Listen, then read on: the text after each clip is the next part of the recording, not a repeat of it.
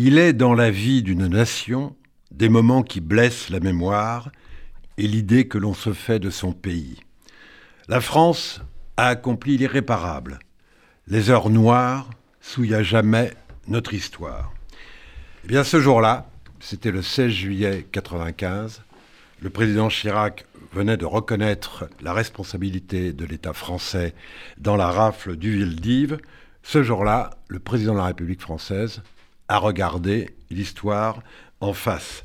Ce qui n'arrive, ce qui n'est arrivé à aucun de ses prédécesseurs. Il faut quand même rappeler que ni De Gaulle, ni Pompidou, ni Giscard, a fortiori Mitterrand, pour des raisons qu'on imagine, euh, n'ont voulu se prononcer sur la rafle du Veldiv et dire ce qui est, et ce qui était, et ce qui s'est passé.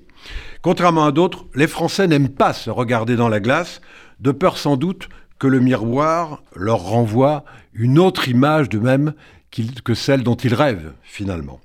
En 95, par exemple, Chirac a été conspué, honni, insulté par une grande partie de l'extrême droite, bien évidemment, mais une partie de la droite aussi, et une partie des, des gaullistes, qui, à l'instar de De Gaulle, encore une fois, considéraient qu'il fallait mettre la poussière sous le tapis, à l'instar des communistes, qui, pour d'autres raisons, euh, pensaient euh, la même chose. Cette manière de tourner le dos à l'histoire, c'est une maladie française, et qui ne date pas d'aujourd'hui, qui date de notre histoire précisément.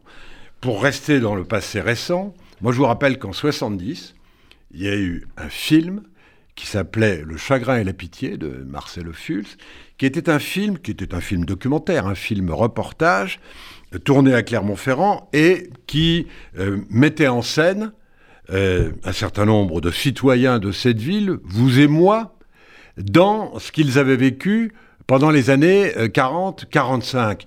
Et ce film, pour la première fois, disait ce qui était, c'est-à-dire que la France n'était pas forcément un pays de 45 millions à l'époque de résistants, qu'elle n'était pas non plus un pays de 45 millions euh, de collabos, ce qui était une vérité absolue, et que une grande majorité de Français se sont débrouillés comme ils ont pu avec des relations compliquées avec les occupants. Eh bien, ce film, il a provoqué un tel tollé. Il était programmé euh, pour la télévision française.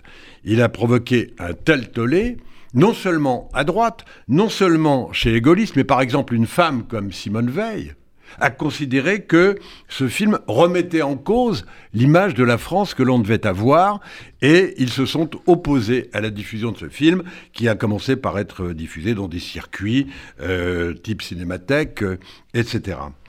Et je dirais que d'une certaine manière, si je vous parle de ça aujourd'hui, c'est bien évidemment pour faire référence euh, à ce qu'a fait le président Macron la semaine dernière, en reconnaissant en quelque sorte que l'État français, mais la France, et le gouvernement français de l'époque était responsable des massacres de plusieurs dizaines d'Algériens en octobre 61, euh, vous avez vu à quel point ça a provoqué à nouveau des réactions, à nouveau à droite, à l'extrême droite mais aussi euh, chez certains qui ne sont pas forcément de ce bord politique, mais qui disent, après tout, euh, pourquoi dire cela alors que les Algériens eux-mêmes euh, ne, reconnaissent pas notamment le massacre d'Oran, par exemple Eh bien, je dirais simplement que ce n'est pas parce que d'autres commettent des crimes qu'il faut excuser les nôtres. Il faut les reconnaître, au contraire. Et on l'accuse aujourd'hui, le président Macron, de piétiner la France en allant traquer les côtés sombres de son histoire. Personne ne conteste que la France est le pays des Lumières. Personne ne conteste que la France est le pays des droits de l'homme. Personne ne conteste que la France euh, a des valeurs, liberté, égalité, fraternité, qui sont le terreau intangible de notre pays.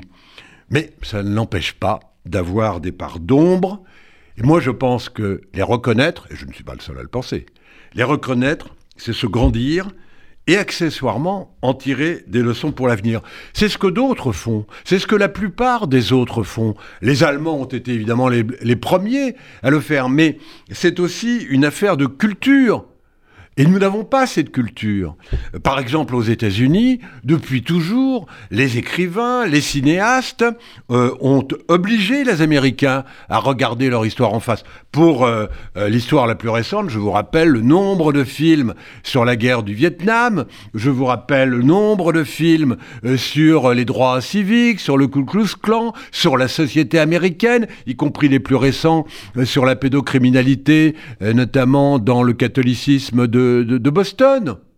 Euh, nous, faisons de temps en temps un film, mais c'est tout. Combien de livres euh, sur euh, la présidence américaine, comment elle fonctionne, sur les lobbies américains? Enfin bref, nous, nous n'avons pas cette culture. Et c'est très dommageable, je pense, pour l'unité du pays. C'est-à-dire que ceux qui disent mais c'est au contraire, n'en parlons pas parce que vraiment ça crée des divisions inutiles. Mais c'est l'inverse. L'unité du pays ne peut se construire que sur une histoire euh, commune. Entre la Kansas culture, la cancel culture, et le wok, euh, qui veut déboulonner à peu près toutes les statues d'à peu près tout le monde et tous ceux qui ont écrit l'histoire et la grande histoire de France et ailleurs euh, depuis trois siècles. Entre cela et puis, euh, ceux qui euh, euh, ne trouvent leur référence dans la belle histoire qu'on nous racontait jusque dans les années 70, moi je pense qu'il y a une troisième voie. Ça n'est pas celle de la repentance. Ça n'est pas celle de la repentance. C'est celle du courage.